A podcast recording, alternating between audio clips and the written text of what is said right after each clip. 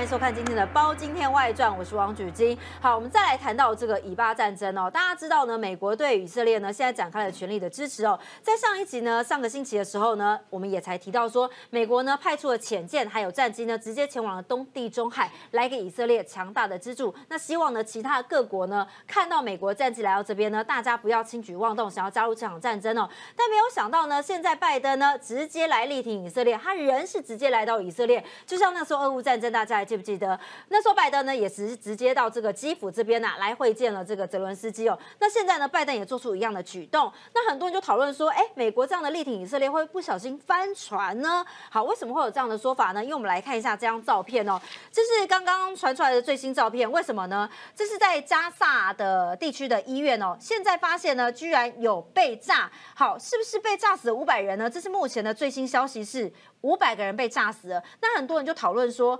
真的是谁来炸的呢？那当然有一说是以色列这边误炸，但另外有说法是说，好，现在包括白宫呢，还有这个以色列这边呢，都说是圣战组织所干的。那到底是不是真的是医院被炸呢？因为现场是没有弹坑哦。那包括这个旁边呢是有三辆的车子有损失哦。那当然，很多人就来诟病说，那如果你真的是去炸医院，这是太违违反了人道主义呢？那如果又是真的以色列炸的呢？好，会不会让美国也跟着翻车呢？好，我们今天特别请到了前犹太协会的理事长方恩格来跟我们一起讨论。你好，你好，大家好。好，我们请教一下方恩格，目前。这边的最新状况是怎么样？因为到底是不是加沙地区的走廊有被炸，医院有被炸呢？那到底是不是以色列自己误炸他们干的呢？呃，按照以色列跟美国的说法，他们有已经所呃目击到很多不同的证据，比如说这是什么样的炸物，不是飞弹或或其他的东西，然后有有照片，有呃射射这个飞弹的时候的一些画面。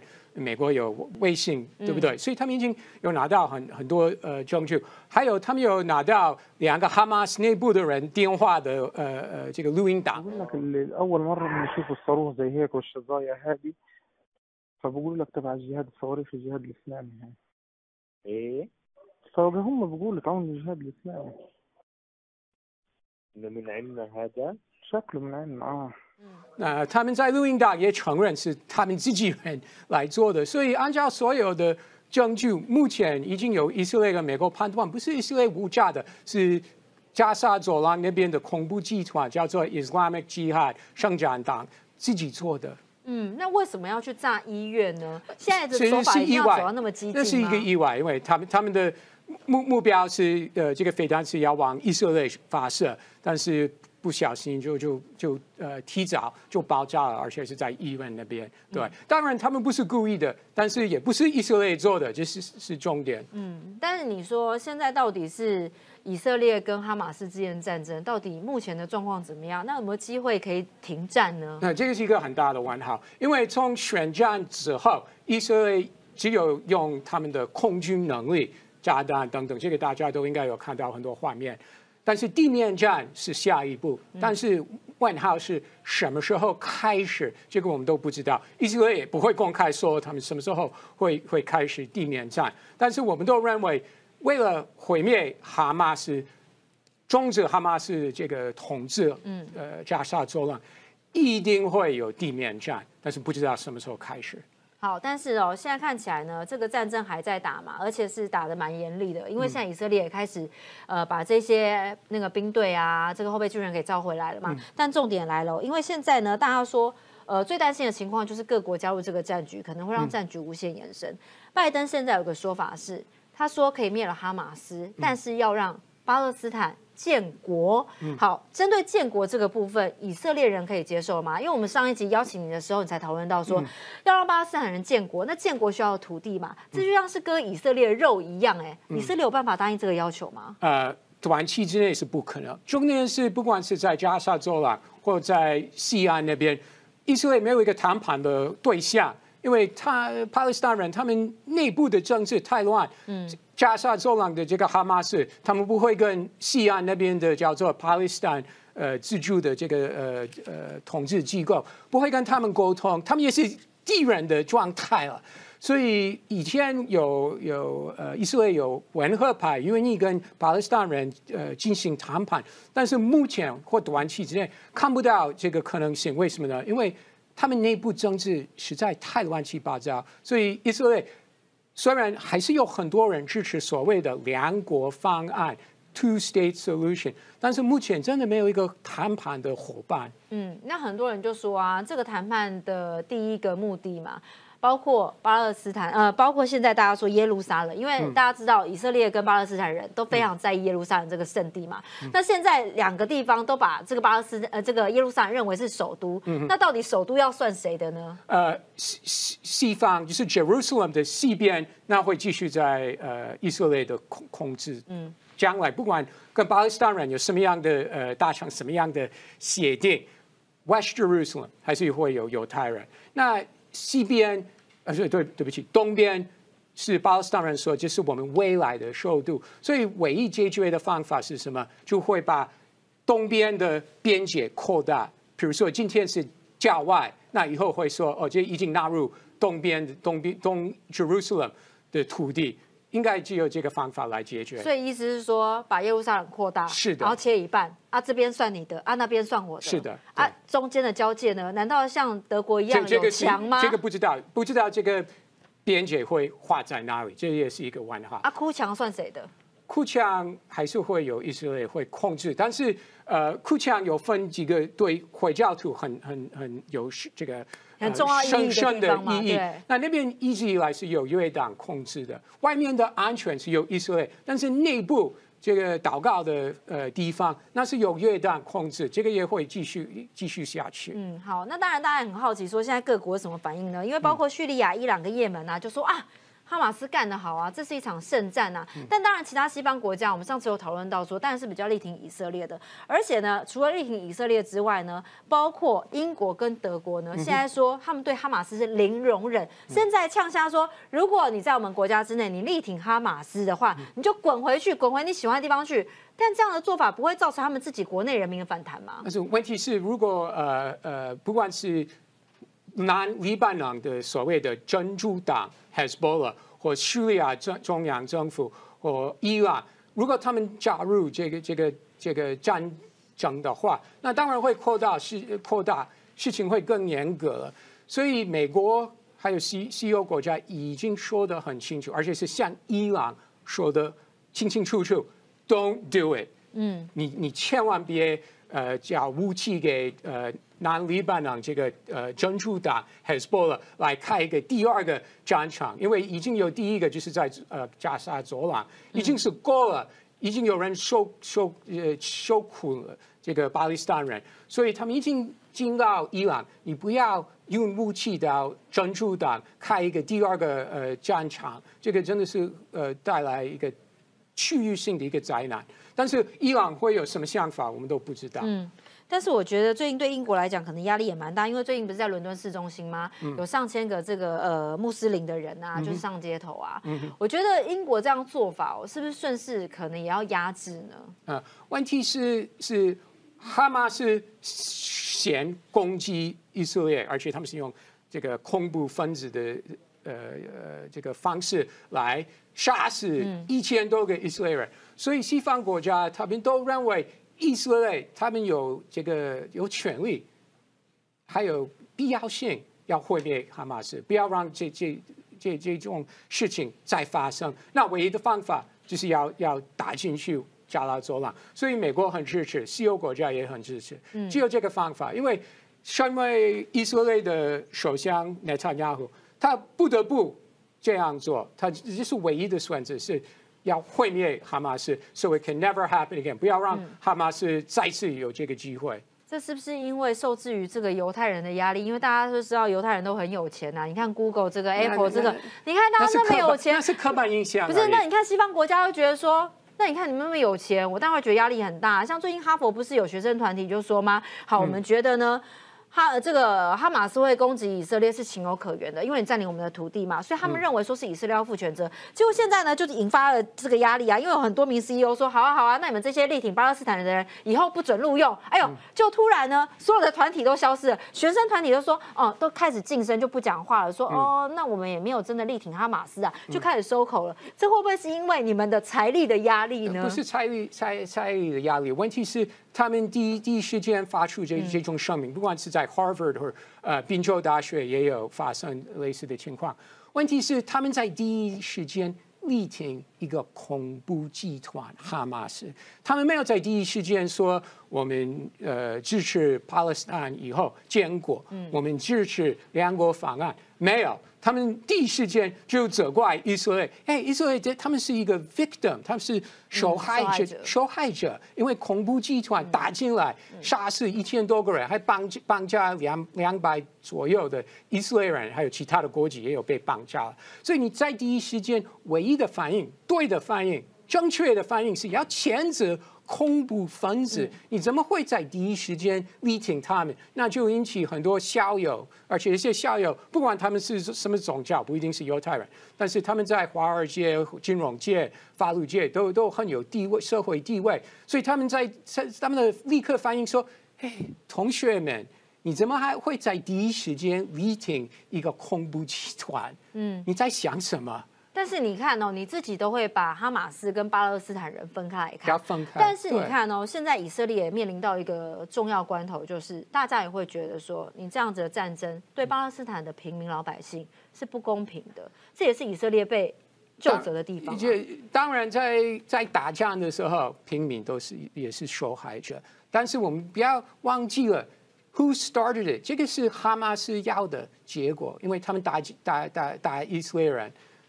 为什么？他们两个礼拜前，他们为什么要这样做？可我不反击，我怎么拿回我的土地呢？那你就跟以色列进行谈判好了。但是哈马斯一直一直拒绝，我们不会跟以色列谈谈判，我们要毁灭以色列，这是他们的政策。他们统治加加沙加沙走廊已经十八年，十八年之内，哈马斯从来没有说我们愿意跟以色列谈，从来没有。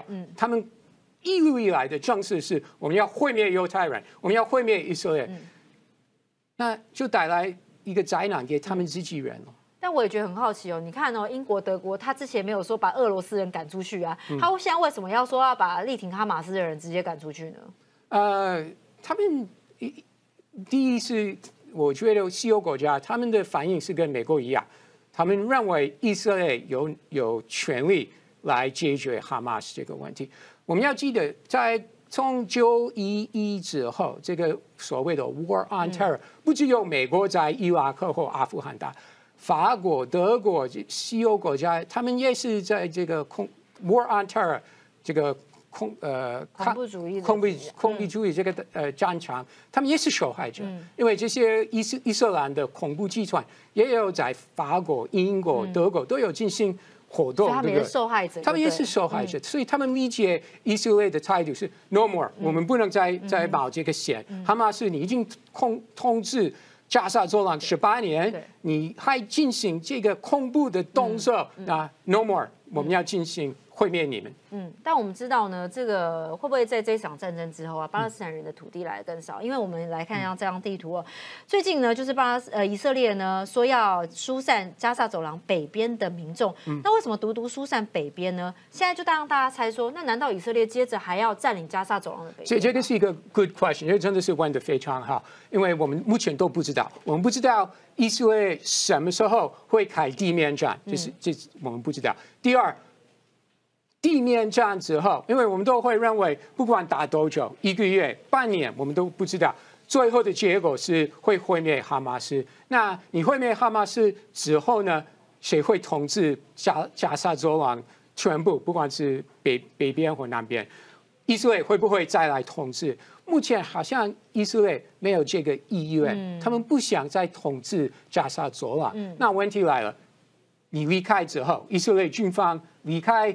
走加沙走廊之后，谁会来通知呢？是不是西安那个那个呃呃呃巴勒斯坦权力呃机关，或者交给联合国或其他人？我们目前都不知道。所以目前还没有最新的回应说这一块的地方可能生出来的会是谁来统治吗？但是中，我觉得中间是以色列没有意愿自己统治。哦，所以你是说以色列可能是为了维持目前的现状而已？但重点来啦，之前我们不是讲说这个巴勒斯坦人嘛，穷到快被鬼抓走啦，照来讲应该是没有任何武器才对哦。那因为都靠各国资助嘛，但后来发现不是哦，他们说哈马斯呢很有钱，甚至呢还说是恐怖组织，全球恐怖组织十大之一，数一数二有钱的，这有多有钱嘛？我也蛮意外。他们说哦，光是他们会有一些可能捐赠嘛，其他国家的资助者呢，每年可以筹到三百二。十二亿。好，伊朗呢每年都让加萨提供了援助超过一亿美金，同时提供给哈马斯还有伊斯兰的圣战组织。那哈马斯这边也是香烟、燃油、建材的一些货物的一些征税啊，每个月可以来到一千五百块美金等等。好，光这一些钱呢，看起来就够有钱了。重点来了，钱从哪里来？物资哪里来？嗯，哈马斯真的很有钱吗？那听说还有一条神秘地道。对，有神秘地道。那另外，其实很多人说。被啊加加沙走廊被埃及跟以色列百分之百封锁，其实不是，这这是这个说法是不正确的，因为不管是埃及或以色列，他们还是还是会让物资进去加沙，当然他们会做检查，他们要确认里面没有秘密状武器之之类的检查安全检查，但是。加沙走廊过去不是百分之百封锁了，所以还是会有物资进去。那你刚刚说的哈马斯他们可以征税了，所以他们是依赖呃这个征税，或他们其实有很多指控，他们在南美洲、欧洲也是做一些不合法的，不管是走私呃毒品。盐盐盐之类的东西，所以他们还是有他们收入的来源。所以他们是真的很有钱吗？因为他们真的很有钱。外界的想象是非常非常的穷困。那他们除了走私这些不法的商品之外，钱还从哪里来？他他们真的很有钱。还有我要补充说明一件很重要的事情，其实不管是在西安或在加加沙走廊，这个一般的人一般人的这个学历。也很高了，他们那边有很多大学，学历很高，学历很高，所以你说啊，他们没有什么物质，怎么可会弄这些 explosive 飞弹等等？嗯，其实他们非常聪明啊，他们有很多工程师，所以不管是工程师或财务等等，他们都很了解，他们真的很很很很聪明，有很多有高学历，念大学，念呃硕士等等，所以怎么怎么做武器或怎么赚钱，他们这方这两个方面，他们还是非常厉害。嗯。好，但是我们来看一下哦，最近这张地图出来了，大家也觉得很有趣哦。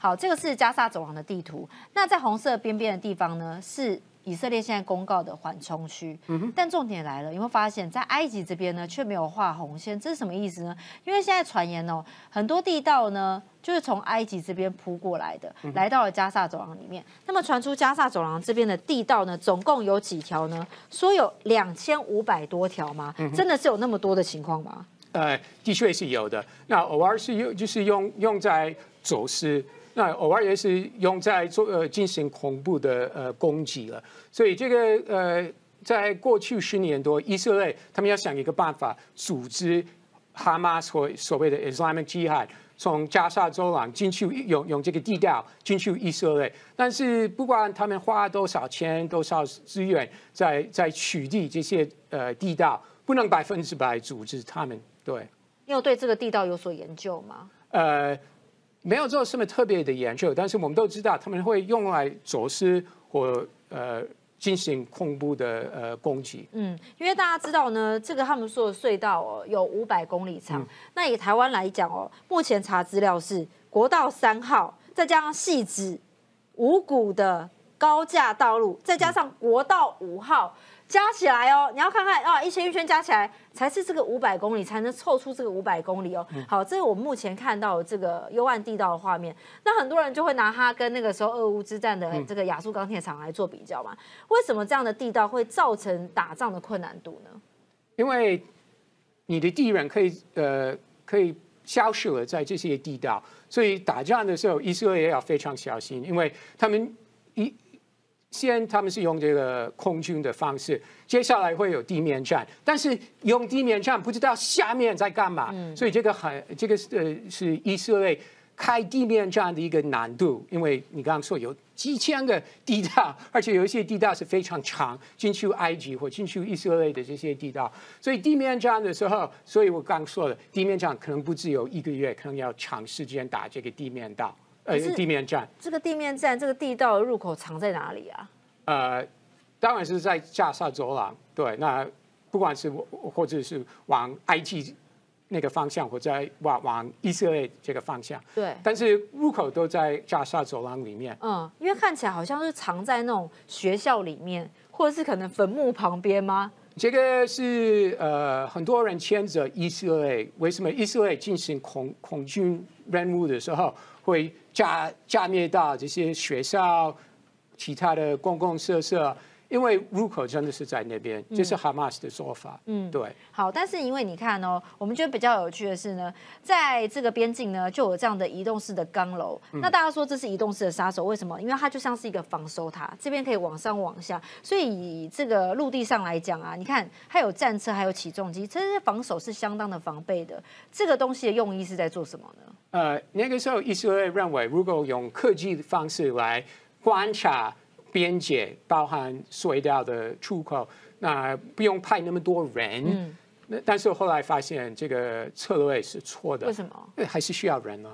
你们在这个边界有这么多，你对面旁边有有哈马斯，天天在想个办法进行这些恐怖的攻击，你不能百分之百依赖科技、依赖网络、依赖照相机，还是需要人力。来取缔这些呃这些恐怖分子进进进来以色列，所以目前不是算账的时间。我我所谓的算账就是政治责任，但是最后我相我相信内塔尼亚胡他是目前的这个联合政府，到时候还是要负政治责任，因为他们太依赖科技来控制或观察边界，那最后发现这个策略是错的，不是一个完美的。措施还是需要人力，但不不管怎么样，因为他们科技已经够好，以色列科技已经够好了，那他可能没有办法投资那么多人力啊。因为我们看到在这边，他可能就以为说我的就是空中的监测是够的，所以他可能就防忽视了地面下的一些战斗力，所以也造成这个走廊，这个加沙走廊这边就很多地道从这边横行。那这个部分是以色列这边的舒适吗？的确是一个疏失，所以最后那参加还是要负政治责任。嗯，好，所以有想什么样的政治责任呢？呃，他下台的可能性是很大，但是不会在大战的时间。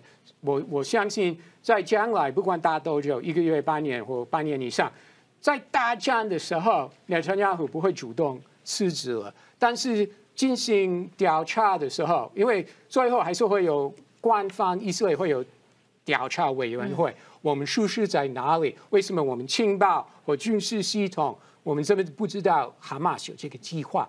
到时候会有调查。那最后的结果，我我相信是那参加有可能要下下台。嗯哼。那我们也很好奇哦，说以色列大家知道是印象当中是很有钱，在中东具有实力嘛？那当然就引发很多人讨论说，那为什么？巴勒斯坦有值得同情跟不值得同情的地方，因为他值得同情的地方，当然是他没有国家，他没有土地；但他也不值得同情的地方，是他过去都是受大家的资助。那很多人就说，那你建国这一百年来，你到底做了什么事情呢？那跟以色列来做个比较，那以色列真的为了建国做了很多努力吗？嗯，呃，以色列已经从开发、加开发中国家，已经变成一个已经发展的国家，不管是科技业。呃，医疗品等等，我们都知道以色列有它的厉害的地方。那不管是在加沙走廊或在西安，因为西安也也是一部分的西安已经是由巴勒斯坦人自治快三十年。那过去三十年，他们有努力建国吗？在加沙走廊过去十八年有努力建国吗？其实没有。他们这个仇恨不能对犹太人、对以色列这个仇恨。不能放弃，一直想用恐怖这种方式来打以色列。他们没有把焦点放在赚钱、努力发展国家，这是他们的策略的错误。这个我觉得，我我我当然，我我身为犹太人，我有偏见，我我不否认。但是，我他们怎么没有把焦点放在发展经济，一直把重点放在仇恨、仇恨以色列人，那就导会导致唯一的结果。你目前在加沙走廊或在西安有部分的这个土地，你是自治，但是不是完完全独立。对。那为什么一直是卡在这个状况？因为你一直不想有一个 honest、一个诚实、一个面对自己，面对自己也要面对，但是也要面对以色列，要认真跟以色列讨论，我们这么真的达到两国方案的最后的这个结果。但是你一直把把焦点放在仇恨，所以连拜登总统他昨天在以色列的时候，他也有公开警告以色列人，他说我知道，因为这个这次恐怖呃攻击，你要报复，你要毁灭哈马斯。这个可以理解，但是你不要永远保持这个仇恨，因为你这样的话，你就像巴勒斯坦人一样，找不到一个一个最终的结果。老实说，你有巴勒斯坦的朋友吗？呃，我有伊斯兰的教的朋友，巴勒斯坦是没有的。嗯，那你们有没有办法讨论到有关于政治或战争的事情呢？呃，我我是很理性的人，所以什么政治的问题，我都可以理性的来讨论。我有。共和党的背景，我还是会有民主党朋友，所以呃，我觉得只要认真，你认真想找一个最终的一个呃对大家一个公平的结果，那你就可以进行进行谈判。那你老实说，他们有说他们为什么一直抱持这个仇恨不肯放吗？哎，这个我觉得这个是哈马斯在加沙走廊，或阿阿巴斯在西安，阿巴斯他是。有巴勒斯坦人民选的总统，但是他的任期已经早就就就到期了，没有再次办选举，所以问题问题来了，就是他们内部的问题。真的，如果他们解决内部的问题的话，就可以跟以以色列就会愿意跟他们谈。但是以色列真的没有一个谈判的对象，所以没有我们到目前为止，这经过这么多年，为什么没有一个政治方面的结果？我真的觉得，虽然很多人会责怪以色列，我真的觉得问题是在巴勒斯坦人。好，但是老实讲，我还蛮佩服以色列的，因为以色列呢，就是扣兵的兵力蛮厉害的，可以在七十二小时之内火速动员三十六万人。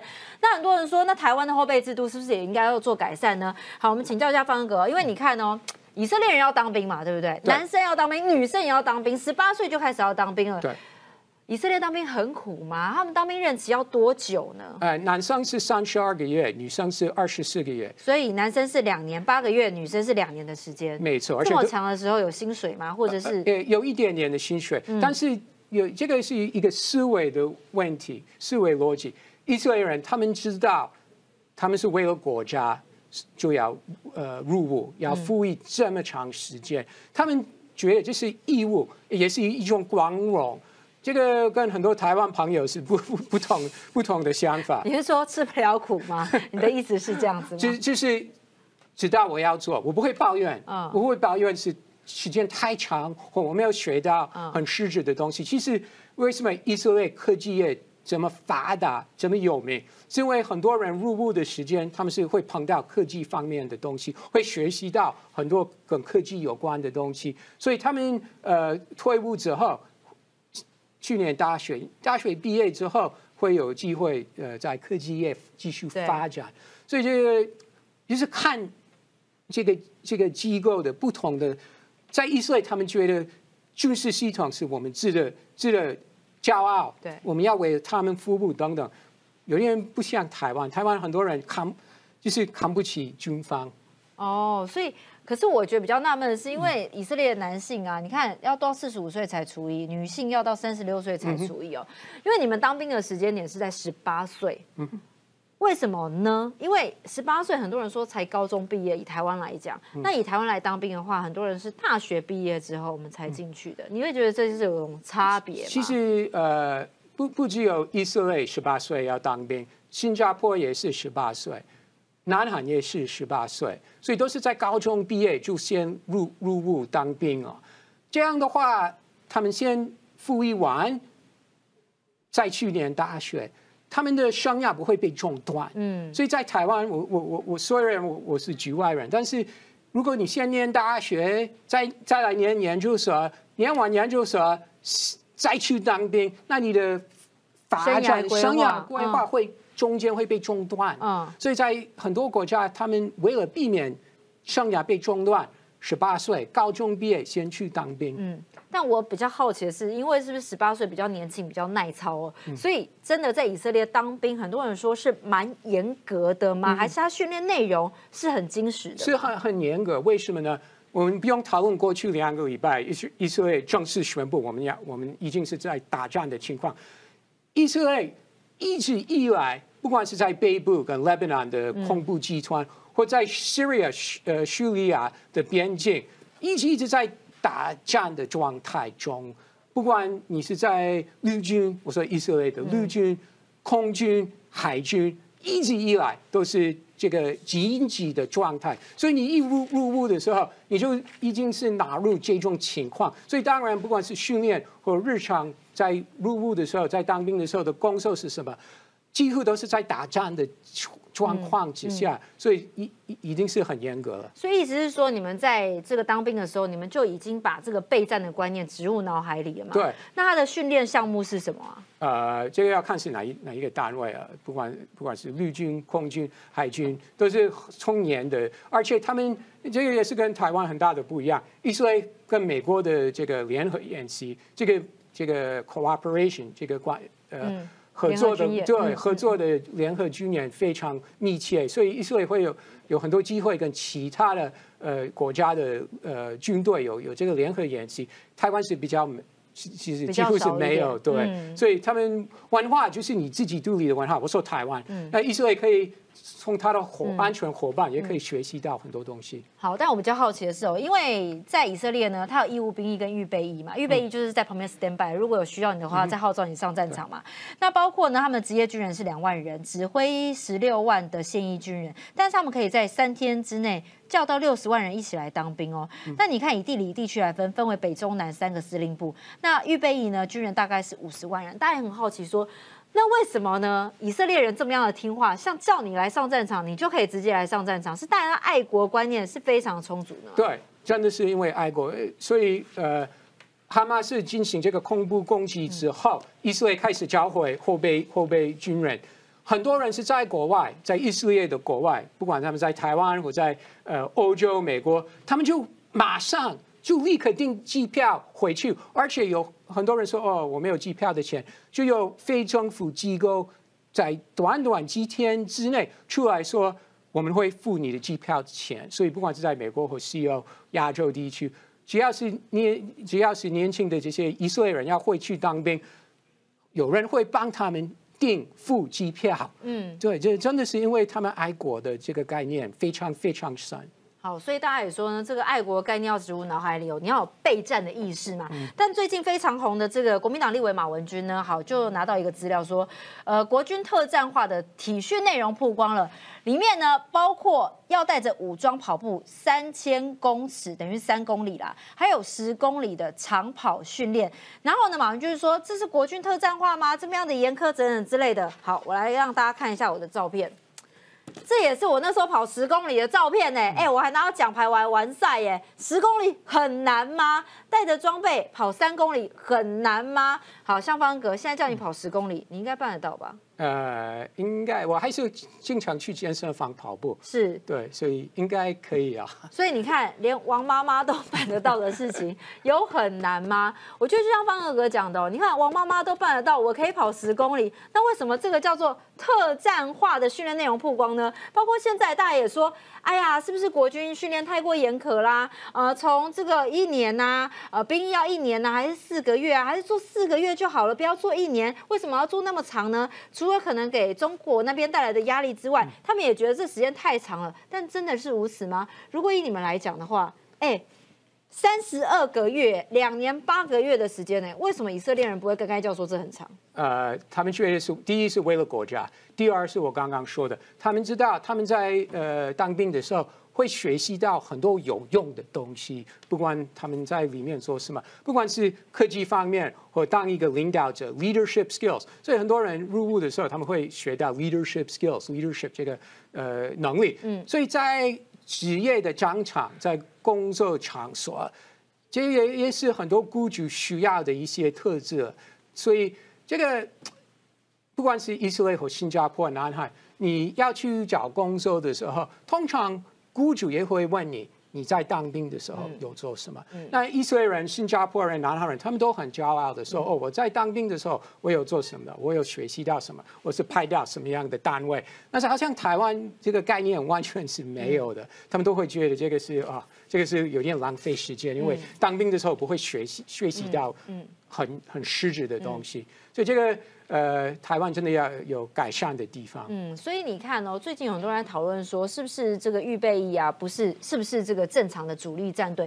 因为像是以色列呢，就是把预备役跟义务兵役这是分开来的嘛。对。可是以台湾来讲呢，因为现在可能有延役的时间，你可能到几岁之内就是不要上战场了。那你自己看台湾的兵役制度嘞？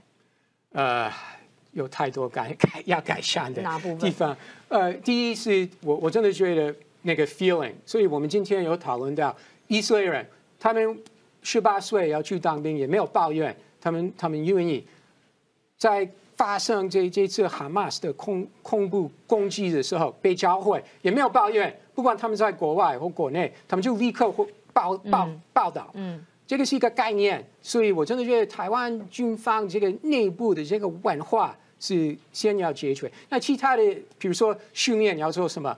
要买什么武器之类的，这个都那是比较简单，但是比较难的是内部文化要改善。但我觉得比较好奇的是哦，因为台湾只要说我们的兵力可能要变充实的，那当然就有其他对面的反对党就会开始攻击。那以色列不会有这样的情况吗？呃，不会，真的不会，因为大家都有当兵。那不管你自己的、你个人的政治概念倾向是什么，他们都有当兵。对，所以他他们不会，他们不。不会把军事系统政治化，以色列不会。好，所以以色列的光是预备役哦，到底要做什么样事，真的是很精实吗？什么样的武器可能都碰得到吗？他们都会碰得到，而且是定期会会会每年都都都被召回做训练。所以这次这么多人，三十六人有报告，我相信他们都知道该做什么，因为他们真的一直一直有有每每年都有会去训练，所以他们要该做什么，他们都会知道，不会报道之后。浪费时间，他们都知道。但他内部训练到底有多严苛啊？到底有什么样的内部训练呢？呃，就是他们在原来当兵的时候学习到的东西，就会继续，不管是科技或武器有更新，他们就会学习这些新的科技、新的武器。所以他们这个呃呃后备军的呃，你可以从这个角度来看，如果后备军的训练不太好的话。就不会教会他们，所以为什么以色列在这个时候教会三十六万的后备军？因为知道他们训练是完成的，他们真的可以去打仗。好，所以。言而总之呢，台湾还是有备战观念。像方格就说，他觉得台湾可能大家的备战意识还不够，对不对？好，但我们就来看一下以色列的女兵到底是怎么样训练的呢？我们先来看一下。那么感谢方格今天来上我们节目，我们下次再见喽，拜拜。全副武装，各就各位，战地演习毫不马虎，演习当作实战，如临大敌。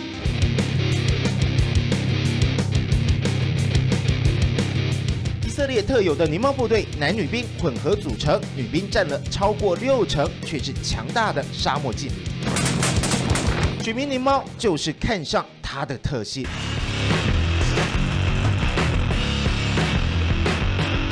即使生理构造不同，但是战场上的生死搏斗可不分性别，因此女生必须接受和男生一样强度的训练。沙漠急行军除了是对个人的体能考验，也是团队合作的发挥。有人手牵手，落后了就拉他一把，没有人会被落单。The beginning, I I thought it's impossible, really. After a lot, a lot, a lot of training, uh, finally. 地处边陲，沙漠包围，采访小组深入其中一个狞猫营区。如果没有军官带着，就连 GPS 都找不到。在这面铁网的另一边就是埃及。Right here at the border uh, with Egypt, uh, we have two main problems. The one is uh, actual terror. What will happen if and when the next uh, terror attack uh, will come? And uh, the second uh, issue here is uh, drug uh, transpassing the border.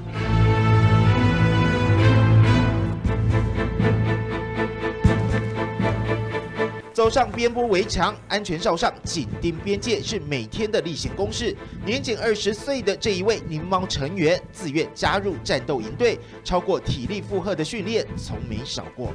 They obviously afraid. My mom. Um, I'm not telling her everything. She doesn't know I'm that close to the border. They're very happy that I'm that I'm happy that I feel like I'm doing important things in the army. 虽然训练严谨，但营区生活则是给了许多空间。像是手机，就不像台湾部队有特别管制，全靠士兵自律。我们还获准进到他们的寝室。